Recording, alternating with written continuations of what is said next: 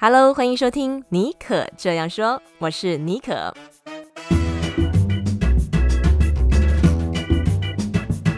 为你注满创意动能，你也可以这样说。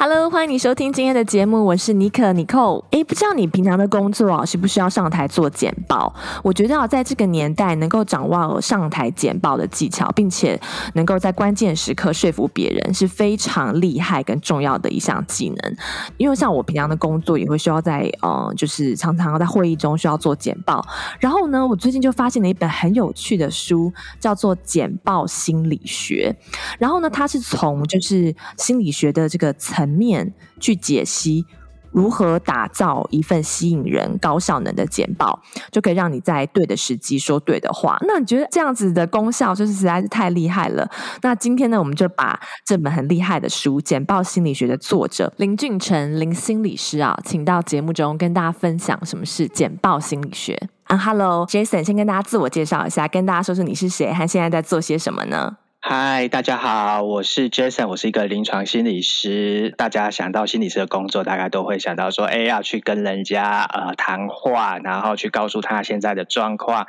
那后续呢，他的现在遇到的情形，或者是可以怎么样子更好。所以呢，我呢就是一般大家想象的，在医疗院所担任专业的心理师以外。也常常呢会需要去跟呢一些的企业呢告诉他们的员工，或者是呢告诉他们健康的生活怎么样子呢去避免职场的压力，或者是一些让我们生活当中很觉得很困扰、焦虑的事情，所以常常也都常常需要在做简报、做沟通。那我们的工作其实说穿了就是。不断的在演讲，然后呢跟人家对谈，然后呢去说服别人，让他们面对问题，或者是呢让他们的行为能够获得更好的调整。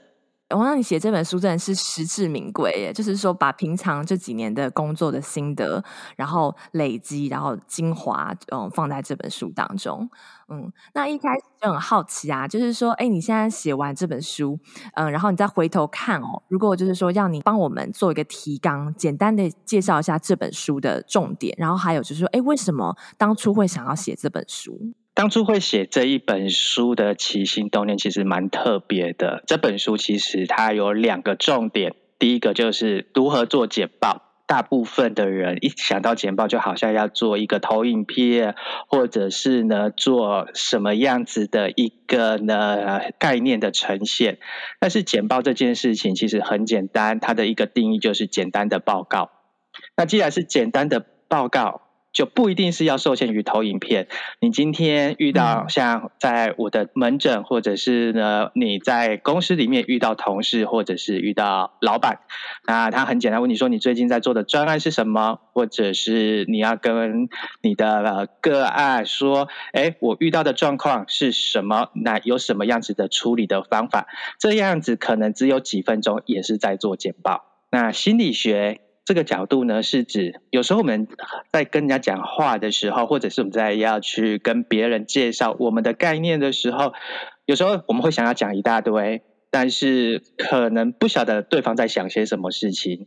或者是对方的态度、他的意愿是怎么样子。念心理系的很常被问到的一个问题，只要自我介绍说你是念心理系的，你是心理师，十个有九个都会想要知道说，哎，那你知不知道我在想什么？没错，但实际上我们不可能知道每个人在想什么。对，不过我们可以知道。在他每一个在简报的过程当中，他的反应啊，或者是呢，他对你的回话啦，你大概可以知道说，诶，他对这个东西有没有兴趣，或者是呢，他有没有呢想要呢再进一步的去了解。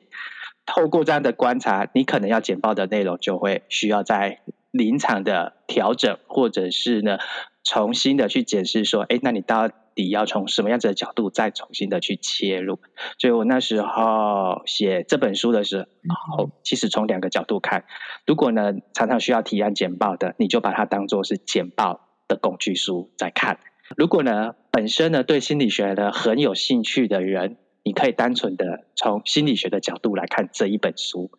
那呢，如果呢你想要结合这两者，是就是你怎么样子知己知彼，然后呢你想要呢说出影响力，嗯、然后呢又想要呢有心理学的技巧跟运用的话，嗯、那我就把它结合起来。所以当初想到这本书的时候，其实也因为在工作的关系，很多人对于诶心理师在做心理治疗，或者是呢在做一些呢呃抽象的概念的描述的时候，很多人都不晓得那个在干嘛。那我们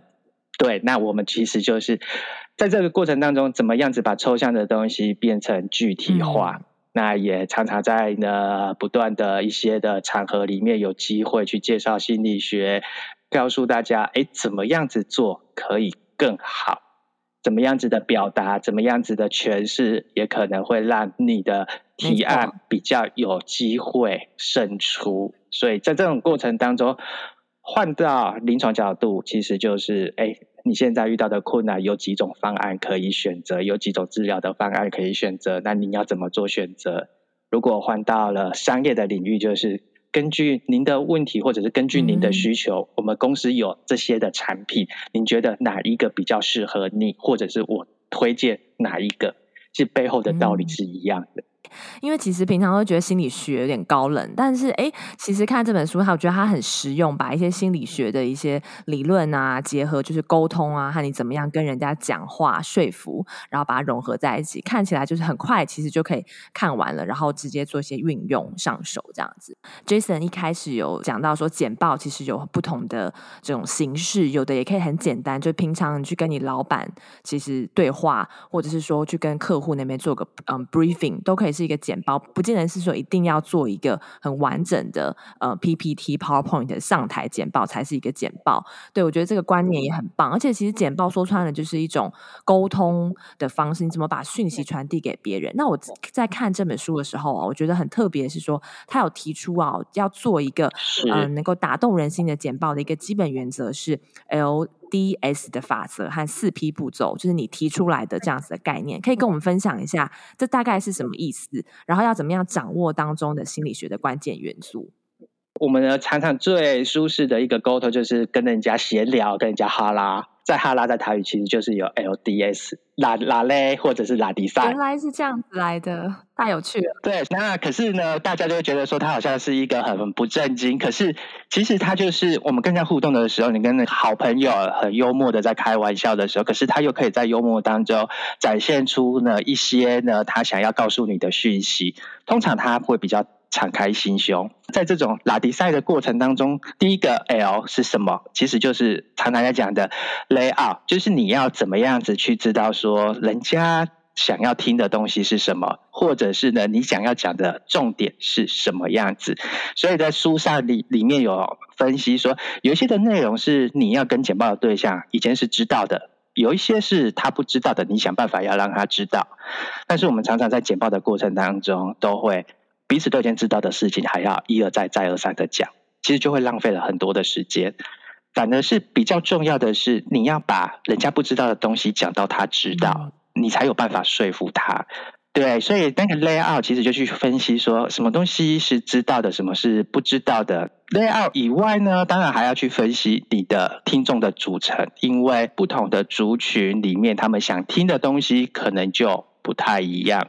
那我们最常遇到的就是同样一份简报，然后在不同的场合都用同样的一份简报。嗯、那这种做过程虽然对自己来讲很轻松，可是会发现哎效果不是很好。有时候觉得哎反应很好，可是为什么有时候这个反应不是那么好？嗯、因为同样一个主题在不同的场合里面，可能他们想要知道的重点是不一样的。你已经知道了你要讲些什么，你也知道该呈现的重点是什么。接下来，第一其实就是你的 direction，或者是你要人家做的 do 是什么。因为很多人讲完了之后的概念之后，接下来你要听众做些什么事情是很重要的。你要提供给他一个执行的方案。举例来说，哎，这本书有几个架构可以帮助你简报变得呢是呢比较流畅。执行的细节呢，来，我们第一步呢就是呢先把你的字拿掉，里面投影片里面呢的字呢只能留下三个关键字。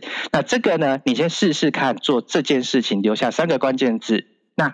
在这样的过程当中，就是一个执行的方案。最后一个 S。其实就是你可以用一个 story 或者是 summary 你的摘要，刚才讲的内容。当然呢，story 其实就是一些案例，因为我们人其实都很喜欢听故事，故事对我们来讲是最好记忆的。嗯如果是以商业的简报，或者是在销售心理学上面，你打开购物频道，他们其实常常都会用很多的案例。其实他就是在告诉你一个 story，可是这个 story 往往也是最吸引人的地方。所以在这个简报的过程当中，会建议就是说，一定要去放一些例子或者是故事进去，对不对？对，所以 LDS 的这个过程当中呢，你可以用 story，我们刚才讲到说，也可以用 summary。那就要看你沟通的对象到底是比较理性还是比较感性。那如果他是比较感性的，比较喜欢听感性的，你就用一个 story 做结尾。可他如果是比较理性的那一种，就是他呃需要呢条理分明，按那个给他的一些呢执行的方案，那你就是把这个你要简报的过程当中做一个呢 summary。所以我们今天讲到的重点有三个 LDS 法则，分别是呢 layout、do，还有呢 summary。或 story，那你用这样子的时候，其实他就会快速的理解你刚才整个的一个脉络。刚刚 Jason 也有提到，嗯、每次的简报有一个很重要的关键是说你的。T A，你的听众是谁？你不能一个简报，然后同样的一个内容就打天下，用同样一套的，这样子的话，没有办法达到你想要的这个效果。因为我们要了解我们的听众，他们关心什么，他们有什么痛点，在想什么。然后，我觉得这本书里面哈也是很有趣的，它是用心理学的角度去分析哦。你可以在你事先要简报之前，你先去用心理学的这个层面哦，去分析呃这个解析一下听众的的一些人格特质，然后里面有提到。到了，听众大概可以分为四个人格特质，就可以跟我们聊一下，这个到底要怎么样对你事先要对你的听众进行分析。好，我们常常就是呢，在呢做简报的时候啊，大家都会呢，就是哎，好，今天要去一个地方做简报，那呢可能呢都会呢开始打开投影片，自顾自的去做自己想讲的东西。但是简报心理学很特别的是，你要从你想要的结果回来去看，你要怎么开始准备？常常我们在准备一场简报的时候，我们都会去问说：来听的是谁？想要达成什么样子的目的？那个目的很重要，嗯、因为你讲完，你不会希望你只是浪费唇舌，你一定会想要达到一个结果。那在这种过程当中，就很少有人会想要去理解说：来听的人是谁？嗯来听的人是谁，其实是很重要的一个简报成功与否的关键。那在这种过程里面，其实我们常常就要去看，按，不同的人格的特质就会有想不听的东西不太一样的一个情形。那我在书里面其实有提到，就是有一个人，其实我们可以从两个向度去看四种很简单的区分四种人的一些性格。其中一个向度其实就是他会很明确的，他要知道怎么样子呢去做决定。好，那呢他要怎么样子呢能够很快速的呢去做？他做决定是就是快很准。可是有一些人呢，他的思维呢就是他想要呢考虑的周全，然后呢深思熟虑这样子。好，这个就是其中一个向度，就是你在做决定的时候，他到底是怎么样子的处理的速度。那另外一个面向呢，其实就是他是想要的把完成任务，还是他会着重关系？有一些人他会为了完成任务不择手段，嗯、可是呢，有一些人呢，他就会有人情的包袱，可是呢，却忽略了重要的事情。这两个向度其实就会架构出四种不同个性的人。那我们简单的来说，如果他是很任务导向的，然后呢，又是呢很发号施令，就是很快速的决定的，这种通常都是比较是 leader，他会比较是主导，就是需要呢快很准的决策。像这样子的人去跟他们讲简报的内容的时候，你就一定要告诉他们有一二的选项，你不可以让他说，哎，这个也可以，那个也可以，因为他们就是很想要快点就决定，然后完成任务。如果呢，这时候你说，哎，这个也可以，那个也可以，然后呢，你呢自己参考看看，嗯、他们会很失去耐心。这样的话，可不可以就是说套在，如果是在职场工作场合的话，是针对，嗯，你是在 executive meeting，就是可能针对比较高阶层的主管简报的时候，可以这样去分析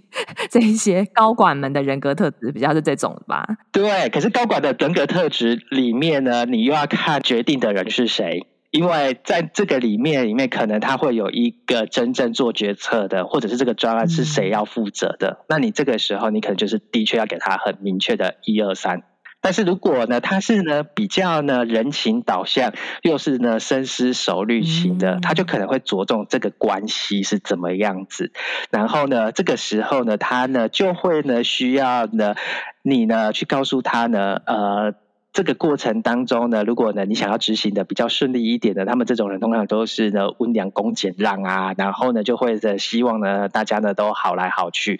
这种的个性的人呢，通常就会因为各顾虑的太多，有时候都会呢拖到这样子。喜欢温和啊、稳健的这种人情导向的主管，其实你就可以跟他讲说，在这执行过程当中的故事，在执行的过程当中有什么有趣的事情，嗯、或者是这个感人肺腑，嗯、或者是呢遇到了什么样困难，到最后你们怎么样子去完成？如果这个专案是他这样个性的人负责的话，你这样子讲，他会就会比较呢。有兴趣去听，比如说业务好了，他们常常要去做提案，我常常会问说，那今天提案的对象是谁？可能是人资，有可能是老板，也有可能是客户端。好，那接下来就会问说，那他们想听的东西是什么？嗯、当然，主管、那人资或者是客户端要的东西可能都不太一样。这时候，如果你都是用同样一场的内容去讲的话，那其实你就会蛮挫折的。即便是人资，好，假设是一个人资人力资源，他想要办一个健康的讲座，好，那他所在意的一定会有一个目标，那我们就要运用我们要达成的目标是什么？那人资里面最后面做决定的，一定还是会有一个排版定案的人。那在那一场里面，你尽可能的就要去能找出谁是最后可以做决定的那一个。所以其实做一场简报，这个事前的调查也是蛮重要的，不是说只是 focus 在这个嗯我简报的这个内容啊，你也要对你的这个听众啊，还有刚刚 Jason 讲的做决定的人啊，这个中间的这个角力啊，你也要有一定程度的 study，对于你简报的这个成功可以达到的这个说服效果是有很大的程度的这个影响。OK，接下来呢，我还想要了解一下，书里面哈也有提到一个观点，嗯，就像我们平常看一本书，或是追剧，或者是说，哎，你去听一场演讲，就是一开始哦，是一个很重要的，能不能吸引观众的注意力，不然他就转台了，对不对？所以就是说，你书中有分享一个叫做简报的所谓的五 S 的法则，书里面有一些口号，我都觉得蛮有趣的啊。这个五 S 法则，掌握这些法则，就比较能够去成功的吸引观众的这个呃注意。力在简报一开始，你就能够成功的让他们聚焦。那这个所谓这个五 S 是什么意思呢？当中有哪些诀窍可以掌握？在心理学里面，呃，你的开场有气势，就会让人家想要踢进去。就像你去听一场演唱会，如果你的简报场合是你自己的个人秀，那你会希望一上台的时候就会让听众欢呼，震慑全场。但是很多的时候，大家一开场的时候就会觉得，哎，好像呢非常的紧张，觉得呢自己呢讲的东西呢好像也没有什么样的自信。当你自己觉得自己讲的东西都有点心虚的时候，别人呢当然也不会想要更深入的去了解啊。嗯，这个时候怎么样有自信呢？我就整理了一个五 S 的一个方法。那呢五 S 第一个呢，就是常常可以用的是惊人的数据。那这种机能的数据，通常呢就是呃。让大家知道这个事情的严重性有多少，嗯、有多大。比如说，我在工作常常会介绍到失智症，好，那大家都觉得啊，失智症啊、呃，好像呢离我们很遥远。那呢，这时候机能的数据，其实我就会呢介绍说，哎，刚才我讲完了这句话，大家对失智症的了解，三秒钟，刚才的这段话的过程当中，就已经有一个人确诊失智症了。啊、哦、哇，这个听起来就我马上那个呼吸就停了一下哎。对啊，所以这样的故事里面数据化，所以运用在不同的场合，的话，比如说，哎，在呢工作上面一定会有一些呢统计的数字，但那些的数字可能是一般人不会去留意的。比如说呢，哎，离婚率，再讲到离婚率，或者是呢职场上面的一个呢职业的倦怠造成的危安，嗯，据统计来讲，一般可能就会有七成。那七成是什么意思？也就是说，在座的人这一排的人，且大概有七个人会因为职业倦怠而产生身心的疾病。对，所以呢，不同的场合里面，你可以把那个数据、惊人的数据，让人家知道。去强调出来，人家就想要特别的再去听下去。觉得这真的很实用哎，就要怎么呃灵活的运用这个数据，让大家能够去正视这个议题。OK，那还有什么其他的诀窍呢？还有其他的诀窍，像是呢，我们刚才讲到的说故事。有些人呢一开场可能会自我介绍，嗯、可是呢有时候呢也可以用一个呢故事的开场，个人的故事这样子，或者是跟你的主题有关系的一个故事。Okay. 对，嗯、那比如说我们广告上面其实常常都会运用到，就是现在以前的广告都会着重产品，现在你仔细看广告，它都反而呢强调他们的产品的比例降低很多，甚至看到最后他们的 logo 才会出现。以前我们常常说，哎，我跟你讲一个故事哦，然后大家就会吸引的，或者是跟你讲很久很久以前怎么样子，然后你就会觉得，哎。你的注意力好像会稍微停下来，不管你在忙还是在怎么样子，通常都会稍微的留意你接下来要讲的东西是什么。OK，所以就大概是这两个方式，就是说，哎，用数据，然后还有说故事。对，那当然啊，还有一些 slogan，或者是呢，你要展现出来的一些的道具。我印象很深刻的是，我有一个朋友他在介绍消防的的一些的概念，怎么样子预防火灾，然后呢，他呢。就呢，把实际上的一个在火场上遇到可能会遇到的状况，或者是呢遇到很热的的一个氛围里面，安一般的安全帽被烧毁了之后的一个状况，我们可能都只是会用描述的方式，可是有一些呢，他会用道具的展示，就是呢展示出来说这个跟其他的有什么不一样，或者是这个情形发生了，你可能看到的东西会是怎么样子。展现出具体的产品，或者是展现出具体的东西，通常会让人家觉得，哎，它跟我比较有关系。道具可以像是说，Steve Jobs 他以前 生前，嗯、在做简报的时候，他就直接一开始就是把他产品亮出来，带着跟你简报当中有关的这个主角的道具到现场，是这个意思吗？是啊，像我常常会介绍失智症，然后失智症的脑，常常就会把一颗呢大脑的教学的的那个样子带去，然后让大家知道，哎，大脑会变成什么样子。嗯、那个贾博士他在展示的时候，他其实就是拿了一个牛皮纸袋，对对，嗯、然后那牛皮纸袋其实就有点像是呢，哎，吊人家胃口的什么东西，然后呢就展示出来，这是我们的新的产品。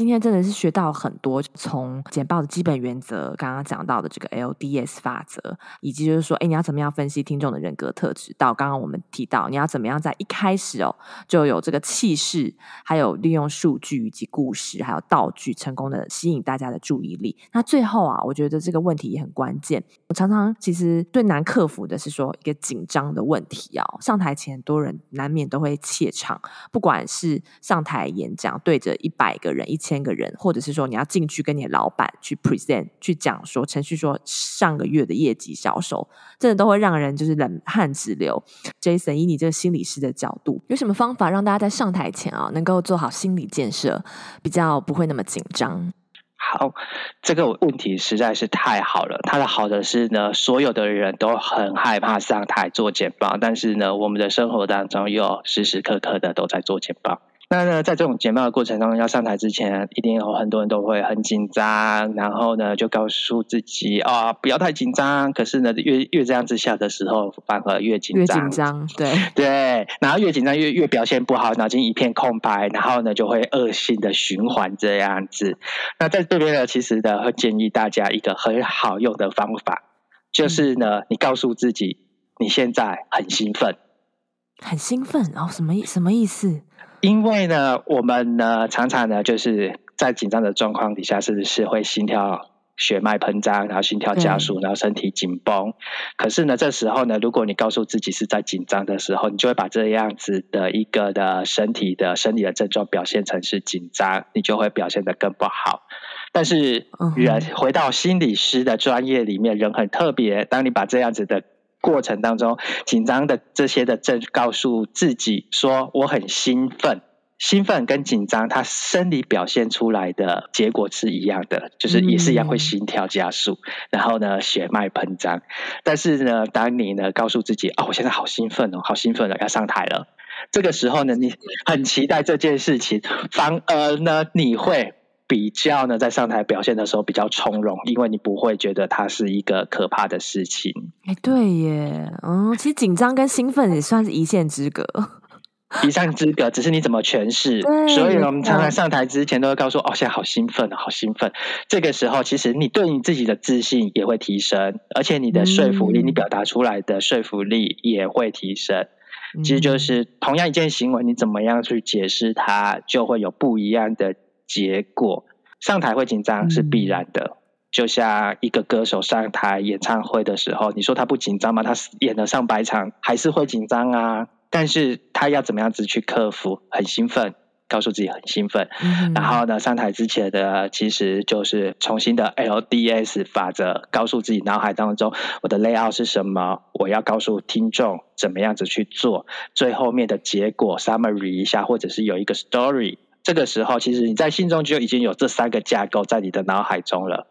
然后你又告诉自己很兴奋，这时候即便电脑宕机，你都不用怕了。就是在脑中盘演一次，然后为自己打气这样子。然后我觉得这个方式很很赞，我下次就要用用看。今天真的很谢谢 Jason 来节目中跟大家分享啊，要如何嗯用心理学的角度拆解嗯简报当中的各个元素，还有教大家一些 pebble 在上台前怎么样减少怯场的状况，让你嗯把这个简报做到最好的状态。好，那么呢，今天也非常感谢啊，就是《简报心理学》这本书的出版社月之文化特别提供了这本书作为啊赠书，我们会送出 Jason 的这本新书《简报心理学》给大家哦。那有兴趣参加这个活动的人啊，可以到我的脸书专业戏骨 Bonjour 矽谷 Bonjour 嗯，去了解这个参加活动的办法哦。那么，如果还没有看过这本书的朋友啊，那这是一个非常好的机会，大家也可以到书店或者是网络上把这本《捷报心理学》找来看。好，那我们今天再次谢谢 Jason 来到节目中，谢谢你考。